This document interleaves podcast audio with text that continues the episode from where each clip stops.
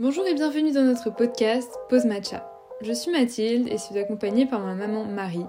Nous vous parlons chaque semaine de bien-être pour vous aider à y voir plus clair et vous apporter nos conseils intergénérationnels. Bonne écoute Bonjour et bienvenue dans un un nouvel épisode de notre podcast. On se retrouve aujourd'hui pour un épisode sur le thème du syndrome de l'imposteur. Coucou maman Bonjour Et comme d'habitude, on va commencer par le point positif et le point négatif de notre semaine. Je te laisse la main maman. Oui. Alors, moi, le point positif cette semaine, il est très facile à trouver parce que je pars en week-end à Porto. C'est un week-end surprise, donc euh, voilà. euh, je connais un petit peu le Portugal, mais pas du tout cette ville. Euh, Il paraît qu'elle est très jolie, donc euh, je savoure déjà à l'avance. Le voyage a déjà commencé dans ma tête. Bah ouais, euh, tu m'étonnes. Trop bien. Voilà.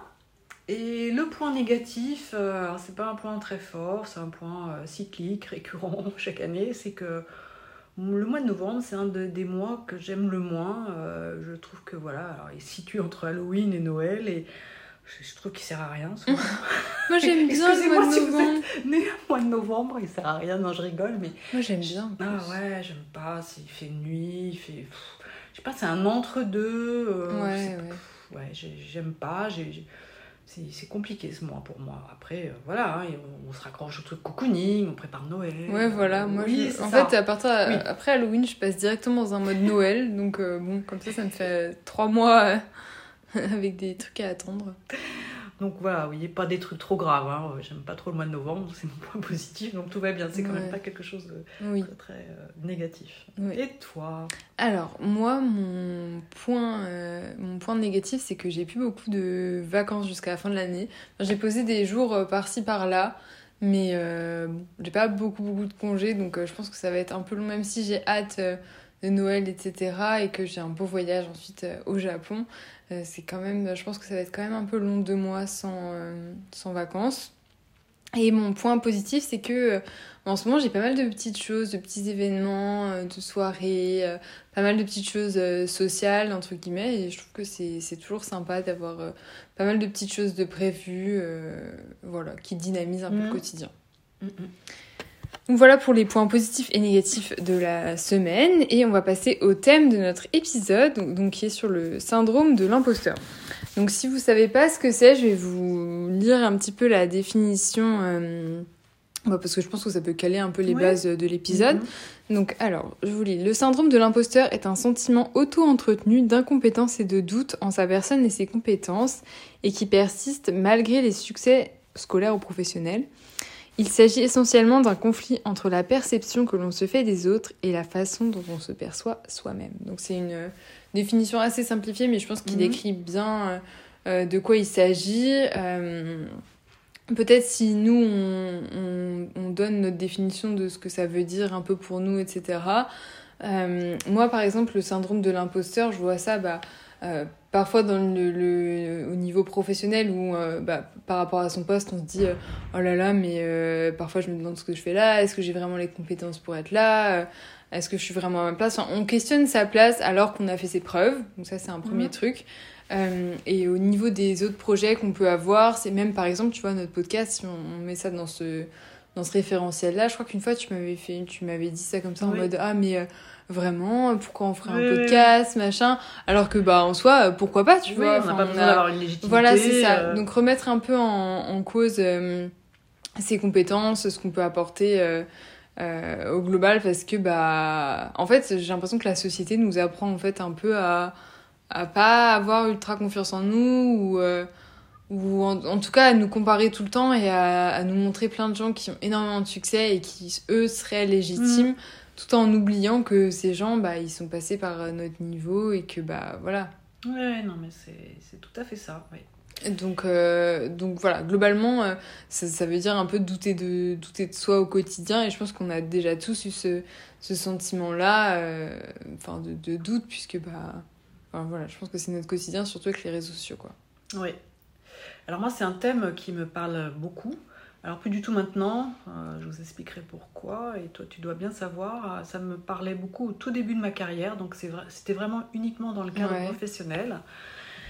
Parce que donc il y a, il y a quelques années, euh, c'est vrai que déjà les femmes au Oui, scientifique ouais. étaient peu reconnues, d'une part.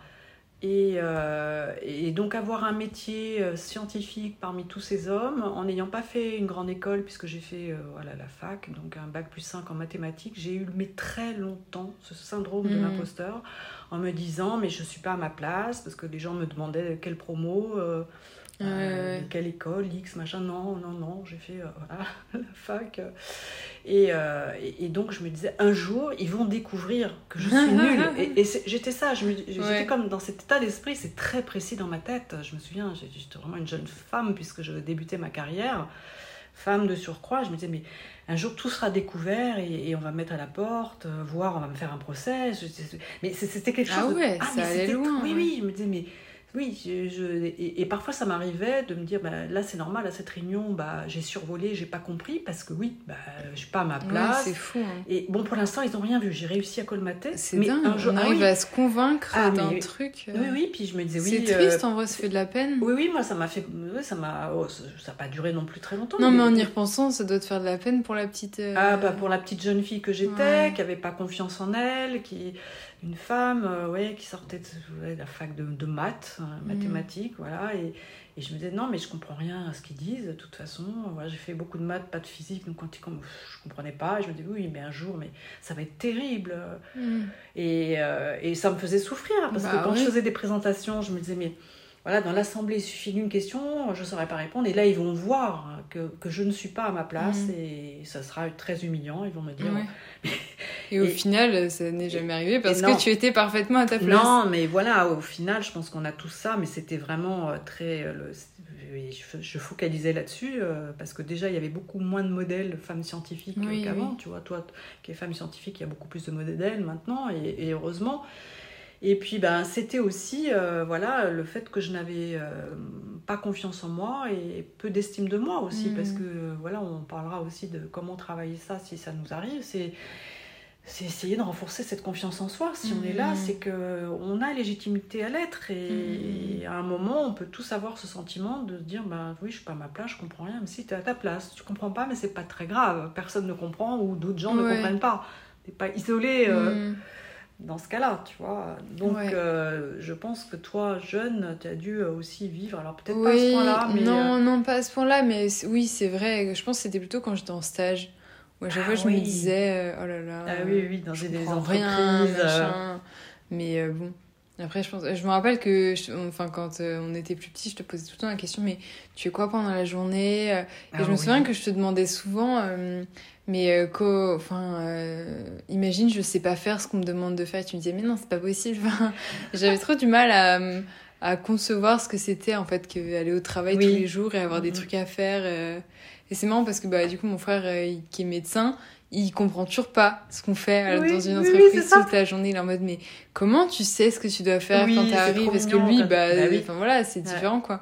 Mais euh, Mais c'est sûr que quand on sort de l'école, bah, oui. à l'école, on a des devoirs à faire, des choses, on les fait, Ouais, on ouais. les fait pas, on réussit, on réussit pas. Mais dans une entreprise, je suis un peu comme toi, je disais, mais ils vont me donner quoi? Mais une fois que j'ai fini ça, qu'est-ce que Mais oui, mais c'est hyper faire? compliqué. Et même Mais oui. quand on me pose la question aujourd'hui, je sais pas trop répondre. Moi, je sais pas l'écrire, puisque aucune journée euh, ne Bah, ressemble à une ouais. autre. Et, euh, que- que- enfin, comment expliquer ce que t'as à Ce faire à J'en sais rien en et fait. puis, Enfin, euh, ça s'enchaîne, c'est des projets, je sais pas. Oui, et puis bah, il y a des, des choses, des écueils, des Oui, choses oui. que je ne sais pas faire, des problématiques. Alors il faut trouver des solutions, on les trouve ou on les trouve pas. Mais, euh, mais je me sens pas en échec euh, par rapport à si je ne sais pas, je ne sais pas résoudre un problème. Et puis je m'en remets à des experts dans le domaine. Oui, c'est ça.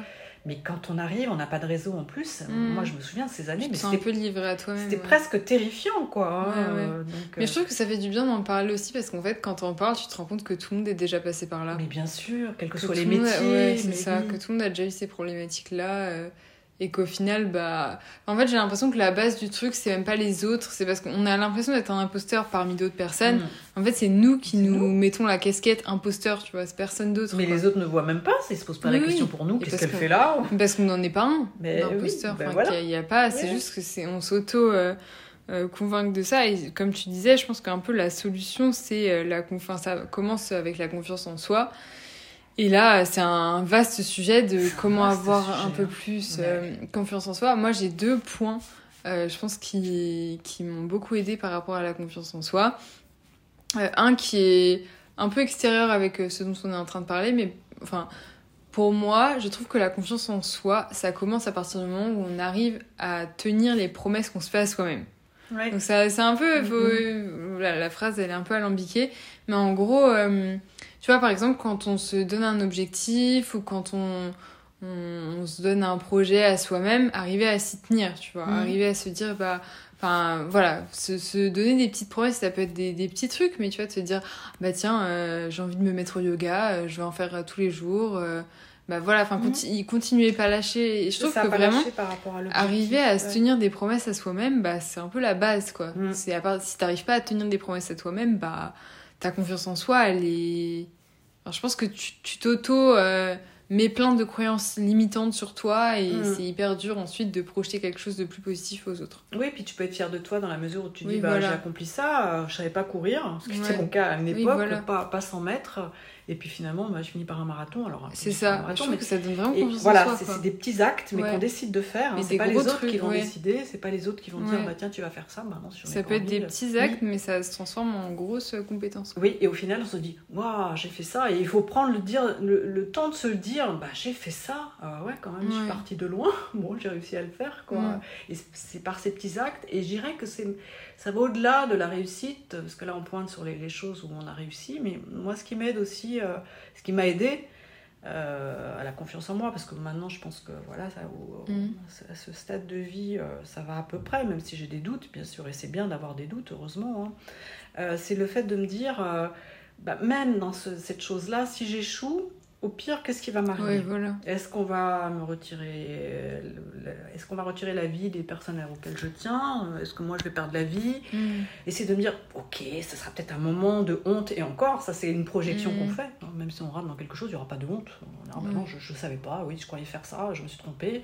C'est pas très grave en soi. Hein. Les échecs, au contraire, on va beaucoup apprendre même si on ne sait pas ce qu'on souhaite quand on, fait, on débute un projet.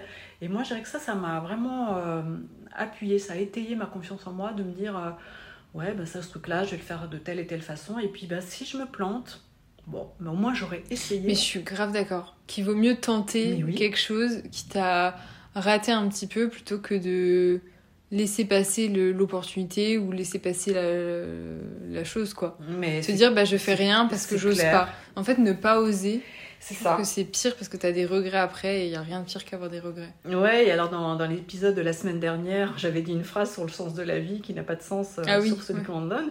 Et je dirais que pour moi, la vie n'a pas de sens si euh, on a des regrets ou des remords.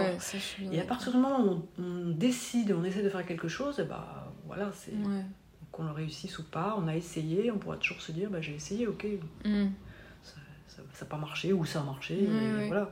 Mm. Et donc ça, c'est un bon point euh, vraiment pour avoir confiance en soi. Et moi, du coup, je disais, donc le, premier point, j'en ai parlé tout à l'heure, c'est les promesses qu'on se tient à soi-même. Mm.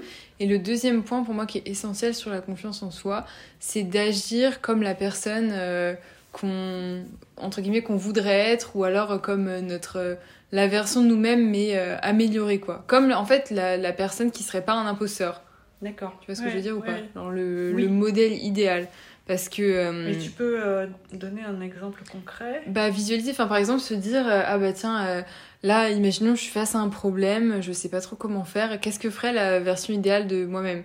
Par exemple, si on a un modèle dans notre vie ou quelqu'un tu vois même moi par exemple je peux me dire ah bah tiens là j'ai ce problème là qu'est-ce que ma mère elle ferait à ma place? Hmm. et tu vois de se dire ah bah tiens elle elle ferait ça bah pourquoi hmm. je, je ferais pas ça? C'est la version idéale de moi-même c'est la personne qui est pas une impostrice c'est une personne qui a confiance en elle je, je, fais pareil. Et du coup, bah, je trouve que ça nous aide vachement à avancer, quoi. Quand on est un peu bloqué, de se dire, bah tiens, comment une personne euh, euh, à qui j'aspire de, de, ressembler euh, ferait, quoi. Hmm. Je trouve que ça peut vraiment aider quand on se sent bloqué par rapport à des trucs. Bon, après, c'est des petits trucs, hein. Je dis pas de prendre des décisions de vie majeures voilà, selon ça, mais voilà, enfin, je pense qu'on a tous en tête un peu un idéal dont on veut se rapprocher ou la personne qu'on veut hmm. être. Et bah, prendre des décisions euh, qui vont dans le sens de cet idéal, ça peut que nous apporter des bonnes choses, quoi. Ouais, non, je suis d'accord.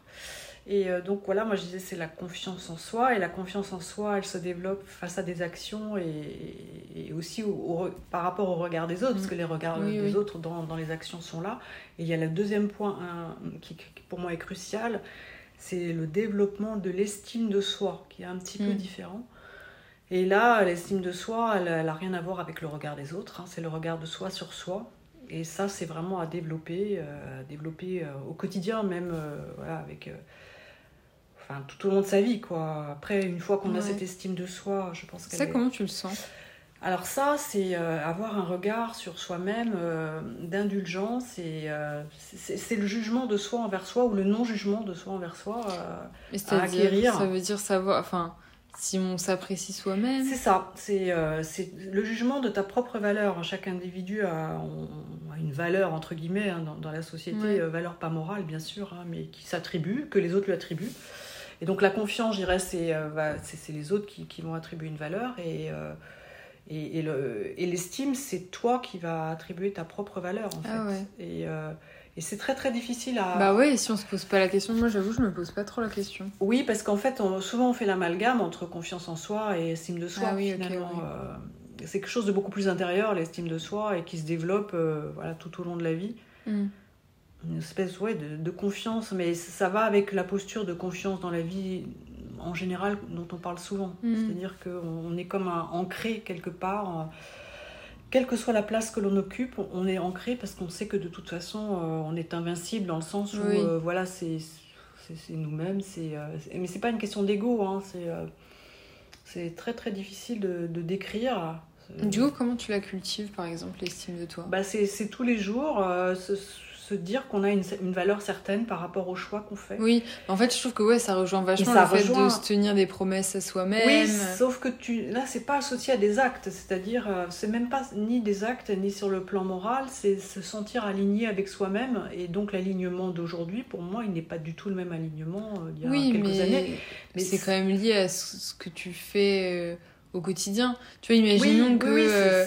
Enfin, forcément, je pense que si tu tes actes et tes valeurs, et enfin la mise en corrélation des deux, oui, oui. Hmm. Parce que si tu te tiens toutes tes promesses, bah, tu vas avoir d'autant plus de chances de t'estimer toi Bien sûr, ah, mais oui, oui, c'est clair. Faillis, comme on dit, faillir. Si tu faillis à toutes les promesses que tu t'es fait, bah, je pense que ton estime de toi, elle va en prendre un coup. Oui, c'est bien sûr, ah, c'est corrélé, mais, oui, mais oui, tu auras tendance à dire, mais finalement, j'ai pas de valeur, euh, voilà, hmm. dans tel et tel domaine, mais. Euh, c'est la valeur globale que tu t'attribues. Alors ça passe par des actes, mais mm. pas, pas, seulement en fait. Hein, mais d'être toujours conforté dans le fait que tu es toujours à, la bonne place. C'est ouais. pas très grave. Donc c'est pour ça que ça va aussi avec le syndrome de l'imposteur. Et, et que moi, petit à petit, j'ai complètement sorti. Pourtant, maintenant, je pourrais être. Euh, les conditions n'ont pas changé. Euh, mm. Mais je me pose plus du tout la question. Oui, c'est clair, ouais. Je suis appelée pour faire telle et telle chose. Bah, je me pose Je pense que ça va aussi avec le temps, entre guillemets. C'est plus on fait ses preuves. Mm, plus on, se rassure. Euh. Oui. Mais en vrai, un truc aussi que je pense peut beaucoup aider, c'est en fait en parler.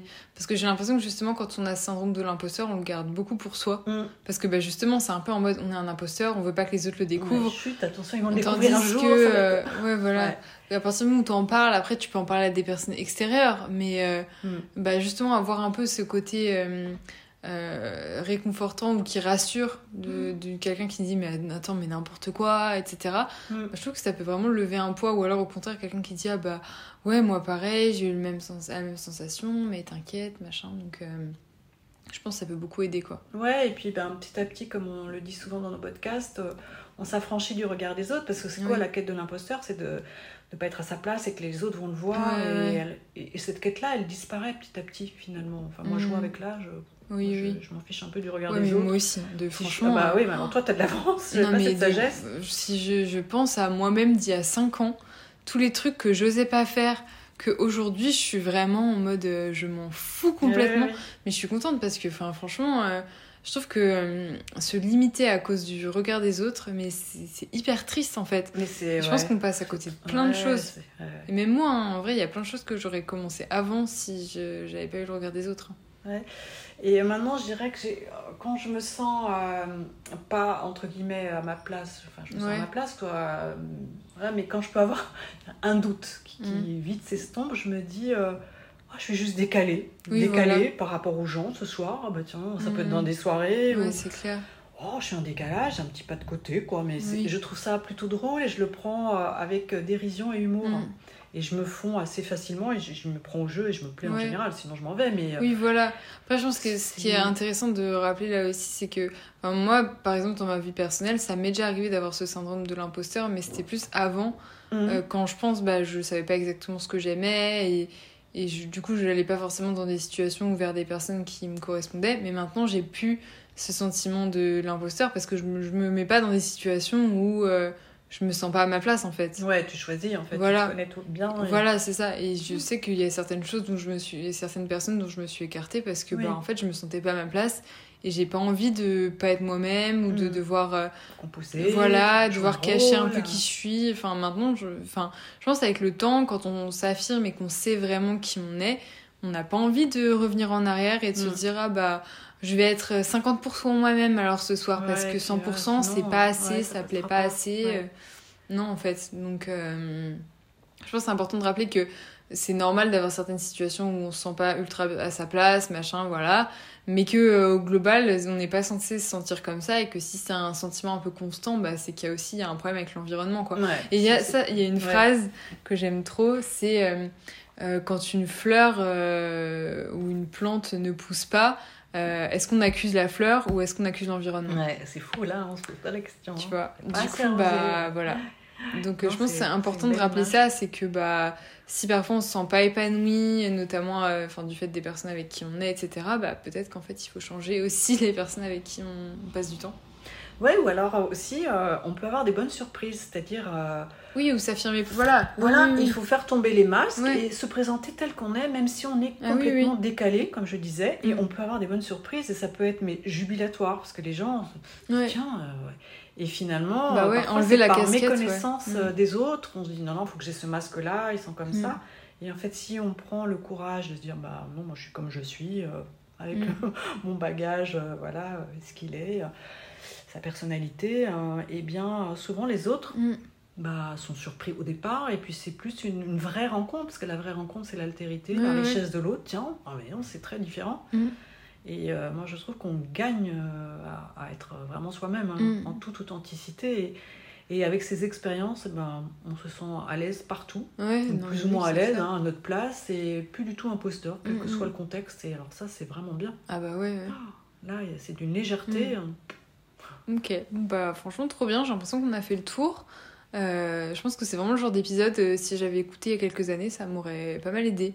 Bah, si moi, toi, ouais. avoir, si C'est clair, donc bon bah Ah en espérant que ça Ouais. aide euh, certaines personnes, si vous écoutez si vous écoutez le podcast et que vous vous sentez dans la même situation. Mais bon, en tout cas, on espère que l'épisode vous a plu et on vous retrouve très prochainement pour un nouvel épisode. Voilà, à très bientôt. Au revoir. Au revoir.